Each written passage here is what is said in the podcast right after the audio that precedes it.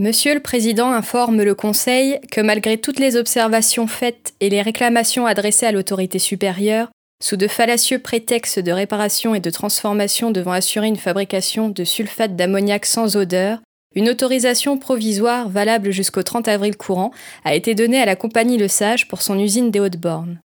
Forte de cette autorisation, la dite usine a fonctionné et sans tenir compte de ses promesses et des conditions qui lui étaient imposées, a rempli l'atmosphère d'une fumée âcre, nauséabonde, empestant tout le territoire.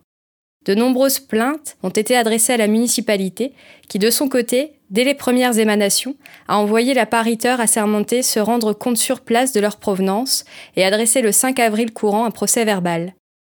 Depuis, une première pétition signée de 143 habitants de la commune a été adressée à Monsieur le maire, protestant énergiquement contre la réouverture de l'usine. Cette pétition, si le temps n'eût manqué, aurait été certainement couverte de signatures bien plus nombreuses, tant il est avéré de l'avis unanime de la population et des médecins de la localité que les odeurs pestilentielles qui se dégagent de la fabrication à laquelle se livre cette usine portent le plus grand préjudice à l'état sanitaire de la population.